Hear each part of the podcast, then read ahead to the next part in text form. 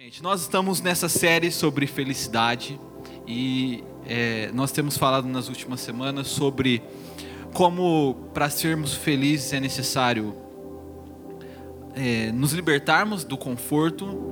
Nós falamos semana passada como é importante para sermos felizes, para estarmos felizes, uh, sermos quem somos de fato, né? Lembra que nós falamos de Narciso? E hoje nós vamos dar continuidade a isso. E eu gostaria de começar trazendo de novo um texto. É um trecho do Confissões de Agostinho, um livro que eu gosto muito.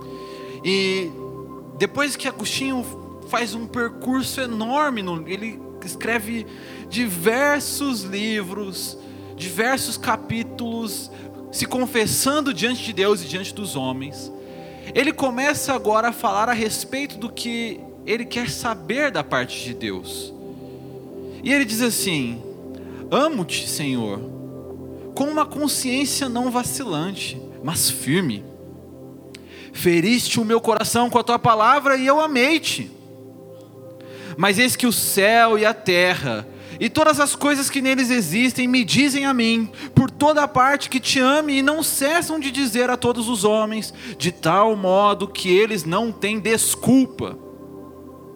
Tu, porém, compadecer, oh, tu, porém, compadecer-te-ás mais profundamente de quem te compadeceres, e concederás a tua misericórdia àquele para quem fores misericordioso. De outra forma, é para surdos que o céu e a terra entoam os teus louvores. Mas, que amo eu quando te amo? Essa frase é muito importante. Mas, que amo eu quando te amo? Nós vivemos num país que ainda é muito difícil encontrarmos pessoas que dizem que não creem em Deus. Se você esbarrar com alguém na rua, ou se você parar alguém na rua e perguntar para essa pessoa se ela crê em Deus, muito dificilmente você vai achar alguém que diga que não crê em Deus. Mais difícil ainda, até entre aqueles que não creem, é você achar alguém que diz que não ama a Deus. É ou não é verdade? Se eu perguntasse, se eu perguntar aqui, se você ama a Deus, todos sem exceção, tenho certeza que vão responder que sim. Nós não temos dúvida do nosso amor a Deus. Nós não temos dúvida de que amamos a Deus. E é o que Agostinho diz: Amo-te, Senhor, de forma não vacilante, mas firme. Numa outra tradução diz: Olha, te amo com certeza, não duvido do amor que sinto.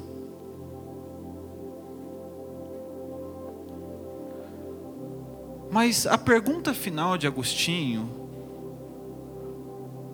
nos diz e nos aponta um caminho que é mais importante do que apenas saber que se ama. Mas é saber quem nós estamos amando. Não basta termos certeza de que não temos dúvida do nosso amor a Deus. É necessário também termos certeza de quem é este o qual nós amamos. Saber quem se ama quando ama é tão importante quanto saber que se ama.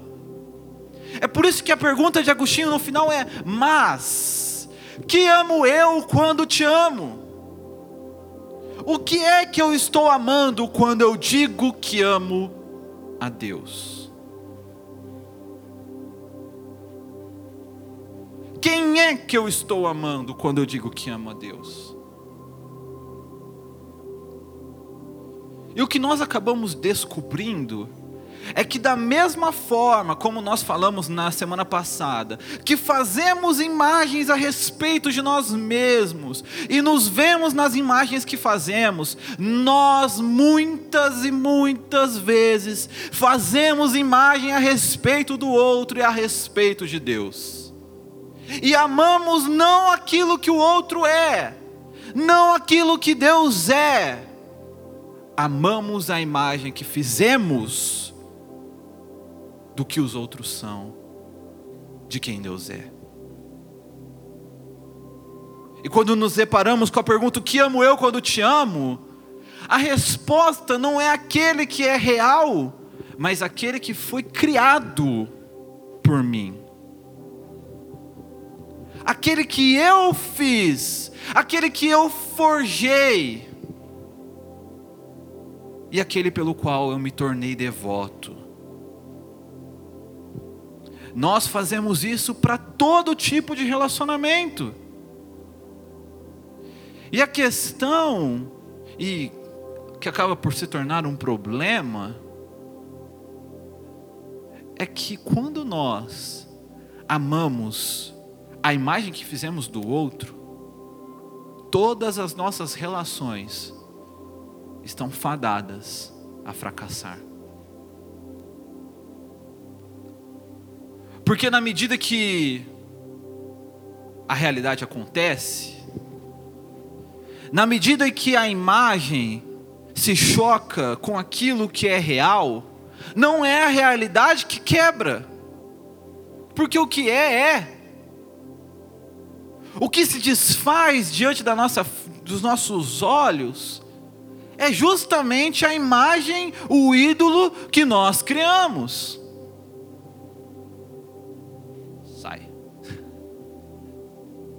É justamente o ídolo que nós criamos. Quando não é pior, quando nós não somos aquelas pessoas, não bastando fazer a imagem do outro, nós empurramos sobre o outro a imagem que nós fizemos. E tentamos expandir a pessoa, sabe, para corresponder àquilo que eu imaginei para ela. Não, mas você tem que ser assim. Nos tornamos como que colonizadores dos, dos outros seres chegamos numa terra que é de outro e então empurramos goela abaixo a nossa cultura, uma espécie de jesuítas moderno. Queremos fazer o outro a imagem que nós pintamos para ele.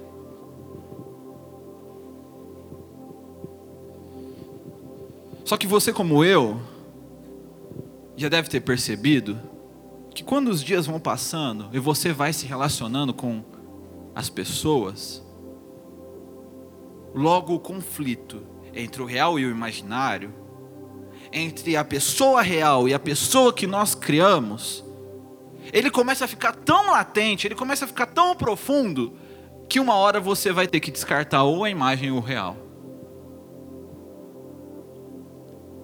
Uma hora está tão frustrante que você não consegue fazer mais nada, você não consegue ser mais feliz em nenhum relacionamento, porque está sempre acompanhado daquela sombra das suas expectativas, de algo que você criou, mas que não corresponde com aquilo que existe. E é quando surge aquela frase fatídica: Ai, você não é a pessoa que eu conheci. Quem já falou isso? Ninguém levanta a mão. Quem já escutou isso? Ai, não foi com você que eu casei. Ai, mas você não era o amigo que eu pensava. E no primeiro momento, isso é óbvio, porque ninguém é sempre a mesma coisa, não é? Se você pegar uma foto sua de infância, é um movimento que eu gosto de fazer, de ver fotos, né? Quando você olha para você lá, criança, aquele que você identifica como você é você e não é mais você ao mesmo tempo. Porque nós sempre somos nós e não somos ao mesmo tempo. Porque a gente está em constante mudança. Só não muda mais aquele que já terminou. E só ter, as pessoas só terminam quando? Quando morrem. Então até o dia que você morrer, você não vai ser sempre o mesmo. Então assim, num primeiro instante isso é verdade. Ninguém que se relaciona a longo tempo, seja na amizade, seja é, num relacionamento né, de casal, ninguém vai ser a mesma pessoa. Não tem como. Você é e não é o mesmo sempre. Mas um segundo momento, quando nós escutamos essa frase, o que está em jogo não é tanto se você é e não é o mesmo ao mesmo tempo, mas a imagem que aquela pessoa fez de você, ou que você fez dela. O que está caindo diante de você é aquela coisa que você construiu a respeito da pessoa. Eu não tenho dúvida de que eu amava. Eu não tenho dúvida de que eu te amo. Mas quem é você? Quem é que eu amo quando eu amo você? Eu nunca duvidei do meu amor. Eu nunca duvidei da intensidade da minha entrega. Mas para quem eu estava dando este amor? Com certeza não foi você que eu conheci. E então nós ficamos infelizes e frustrados. Ai, você não era o amigo que eu esperava. Ai, você não era a mulher que eu esperava, não era o homem que eu esperava. Vocês não eram, não foram os pais que eu esperava. Ah, você não foi o filho, a filha que eu esperava, que eu dediquei tanto tempo. O problema está em quem?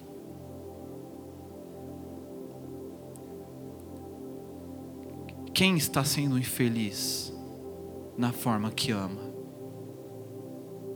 O que recebe o amor?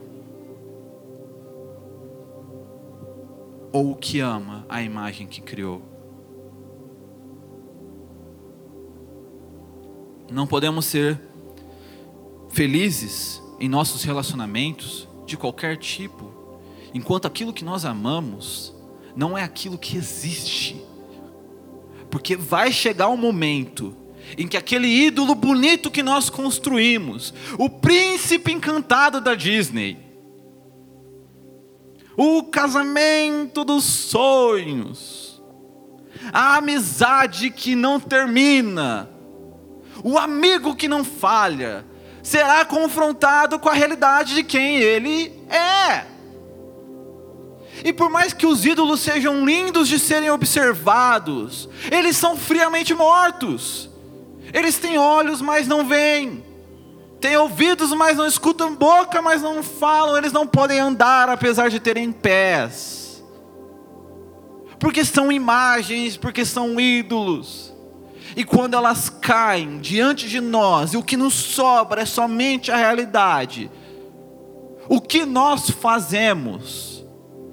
Nós passamos a amar aquilo que de fato aquela pessoa é, ou então nós simplesmente rachamos porque afinal de contas não foi este que eu amei. Isso acontece com os outros, mas isso acontece também, por exemplo, no trabalho. Quantas pessoas, por causa das suas expectativas irreais a respeito do trabalho, não são capazes de agora trabalhar arduamente no lugar onde estão? Ah, mas eu não fui feito para fazer isso.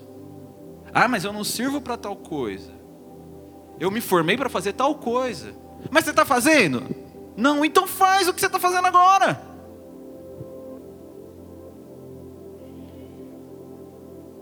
Vivemos uma vida medíocre e infeliz, com base nas expectativas das coisas que nós queríamos. Aí sim, mas se eu tivesse tal coisa, então eu seria honesto de fato, como foi falado agora há pouco.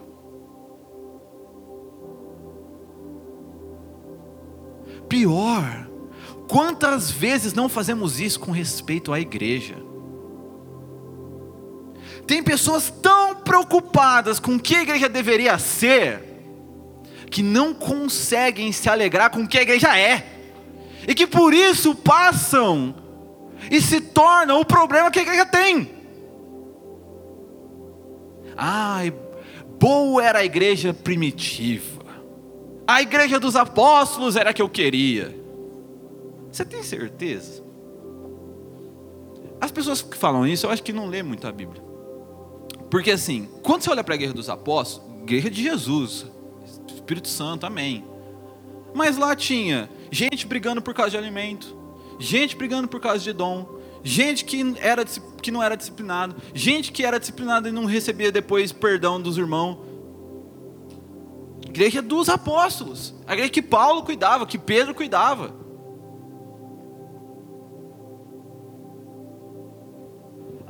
Ai, mas sabe, eu queria a igreja que o fulano vai. Sabe por que você queria a igreja do fulano vai? Porque não tem você lá.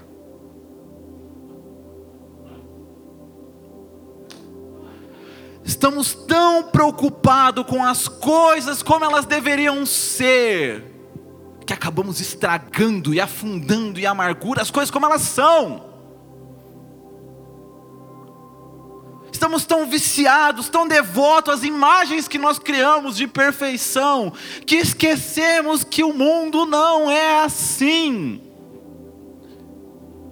Que só podemos ter o que se tem que só podemos amar de verdade e desfrutar daquilo que é real.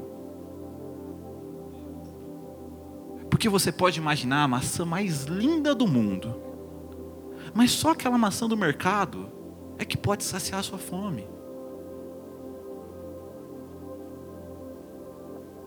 Porque por mais bela que seja a imagem,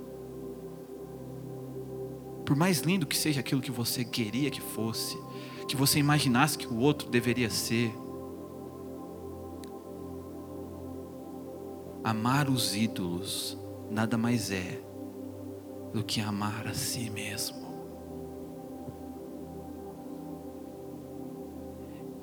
É não dar ao outro aquela dádiva que você dá para si. No outro nós só enxergamos as suas ações enquanto em nós nós enxergamos as nossas possibilidades. É ou não é verdade? Tá vendo? Errou, fez assim, pisou na bola. Mas quando é com a gente é o que? Ah, mas é porque não entende que aconteceu isso, por causa disso, disso, daquilo, do A, do B, do C. Para o outro não, a única possibilidade dele era pegar o carro e enfiar no poste. Era só isso que ele queria fazer. Mas você não, você desviou da senhora que estava atravessando a rua e o outro que deixou o cachorro passou correndo, por isso você bateu no poste. Por isso você merece misericórdia. Você merece amor, cuidado, carinho. Mas o outro não, o outro saiu de casa e falou assim: aquele poste eu vou dar nele.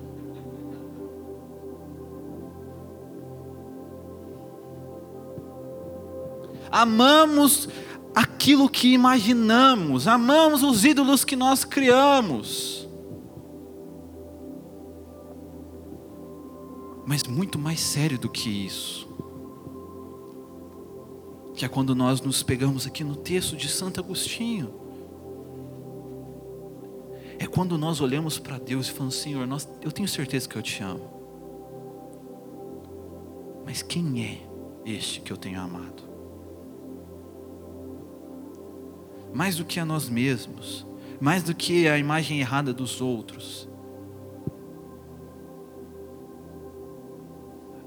fruto de toda ruína, aquilo que leva a toda queda, é quando nós amamos uma imagem de Deus e não quem Deus é. Como eu disse para vocês, você pode andar na rua e perguntar para qualquer pessoa se ela ama a Deus. Ninguém tem dúvida de que ama. Mas quem é este Deus que nós temos amado?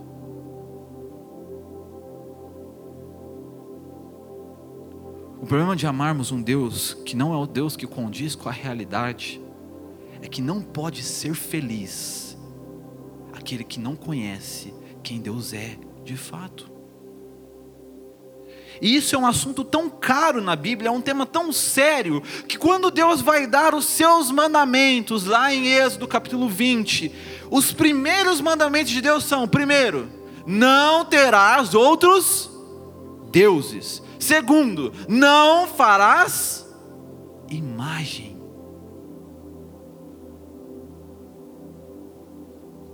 A preocupação primária, a demanda primeira de Deus para os homens, aquilo que Deus fala em primeiro lugar para a gente é: vocês devem ter a visão correta de quem eu sou.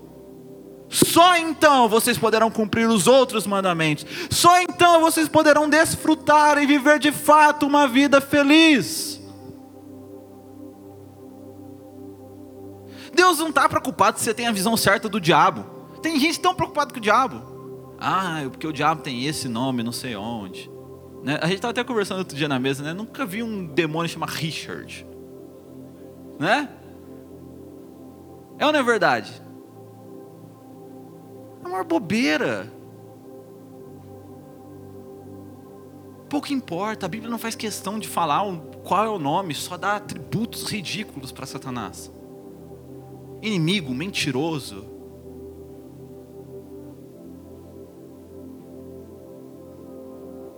o que é mais caro para Deus é que nós venhamos ter uma visão correta de quem Ele de fato é e não da imagem que nós queríamos que Deus fosse.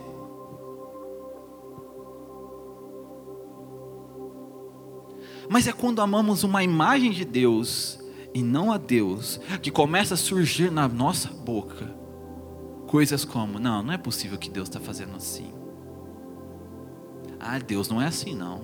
Deus não faz isso. Deus não é desse jeito. Deus não ia deixar isso acontecer. Não, é da vontade de Deus. Não, é isso que Deus quer para minha vida. Não, Deus disse que ia ser assim, eu sonhei.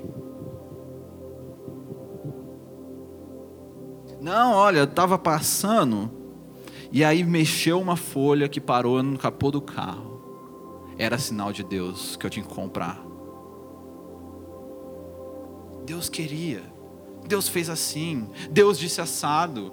Deus é desse jeito. Não, Deus não quer que isso aconteça. Deus não quer que fulano faça tal coisa. Imagens. Imagens que nós criamos, adequações que fazemos de Deus. E não paramos para pensar nem um segundo quem é de fato aquele que nós amamos quando nós dizemos que amamos a Deus. por qual Deus nós somos devotos, de quem nós somos devotos, de qual Deus recebe o nosso amor. É o nosso próprio coração e aquele Deus que nós fabricamos, ou é o Deus real que nos fez.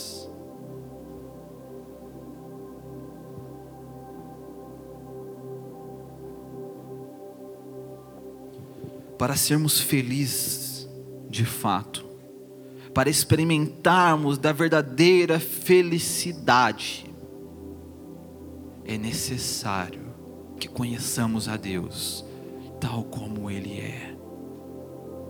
Porque a não ser que nós conheçamos a Deus como Ele é, não é possível que nós conheçamos qualquer outra coisa, nem a nós mesmos, nem os outros, nem o mundo, nem nada. Como então podemos conhecer a Deus? Como podemos conhecer a Deus verdadeiramente? Como podemos amar verdadeiramente aquele Deus real? Somente por meio da revelação da palavra de Deus sobre o poder do Espírito Santo. Sabe, porque antes do pecado, o homem ele dependia que Deus se iluminasse diante dele para que o homem o visse como Deus era. O homem andava com Deus na viração do dia. Mas após o pecado, o homem não só é dependente de que Deus se mostre, de que Deus se revele, como o homem também agora, após o pecado, ele é miserável porque mesmo que Deus ilumine, radie luz, tal como o sol, no ponto mais forte do dia, o homem é cego e prefere as trevas. Após o pecado, não somos capazes mais de perceber a Deus por esforço nosso. Não é por meio de sacrifícios violentos, não é por meio de forçação, não é por meio de você expandir o seu intelecto, não é por meio de teorias malucas, de sensações, de experiências espirituosas. Só se conhece a Deus quando Deus, nas palavras de Agostinho, nos fere o coração com a palavra. quando Deus fere o nosso coração com a palavra, esta é a ferida que cura os nossos olhos e que nos permite ver de novo aquele que brilha sobre nós. E amar então, não aquele que nós inventamos, amarmos então aquele Deus, o verdadeiro, tal como Ele é. Sabe, na Bíblia nós encontramos um homem que amava Deus nos seus termos. Ele fazia sacrifícios para si e para os seus filhos. Ele era tido como o justo dos mais justos. O melhor entre os seus amigos, o mais certo da sua casa. Seu nome era Jó. Mas Deus permitiu, e em outras palavras, dizer que Deus permitiu, Deus quis, que Jó passasse por todo tipo de desgraça. Jó perdeu seus filhos, perdeu suas riquezas, perdeu sua saúde. Jó perdeu todo tipo de coisa. Tudo que um dia ele teve que ele poderia chamar de felicidade. E talvez muitos de nós pensaremos assim: não, mas esse não é Deus. Deus deixando alguém doente. Deus, não. Deus é aquele para minha oração para ganhar um carro novo, para terminar a reforma da minha casa, para me tirar da doença.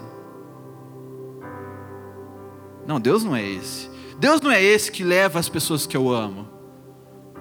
Deus não é esse que tira os bens que eu trabalhei anos para conseguir. Não. Deus não é esse. E a semelhança de Jó, nós temos a audácia de nos virarmos a Deus e confrontarmos a Deus com a nossa imagem. De tentarmos colocar Deus à prova e dizer, mas não, olha Deus, você é assim, não assim do jeito que está acontecendo.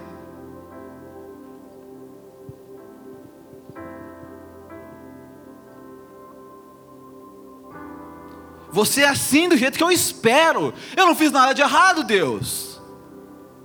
Eu não pequei. Eu não errei, porque esse monte de coisa está acontecendo na minha vida. Eu comprei a cartelinha gospel.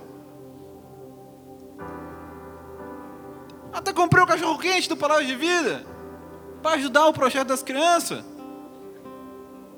Eu fiz tudo, Deus. Por que está acontecendo esse monte de ruína? Não pode ser minha vida assim.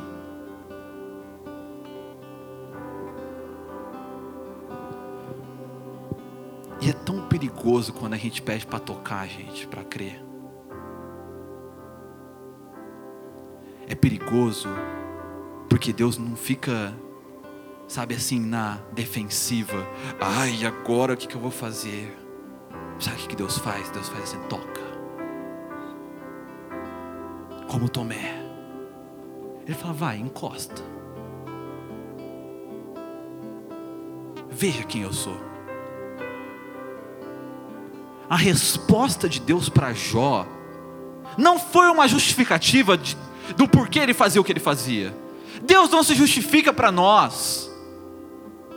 Deus não se assenta no banco de réus e espera que nós venhamos dar uma sentença contra ele. Deus não precisa de advogado.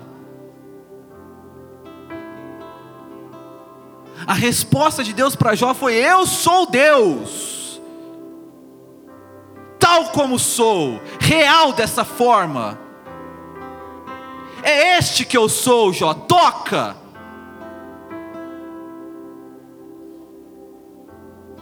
E quando nós nos deparamos com a realidade de quem Deus é, olha o que acontece, Jó no capítulo 42, a partir do versículo 1.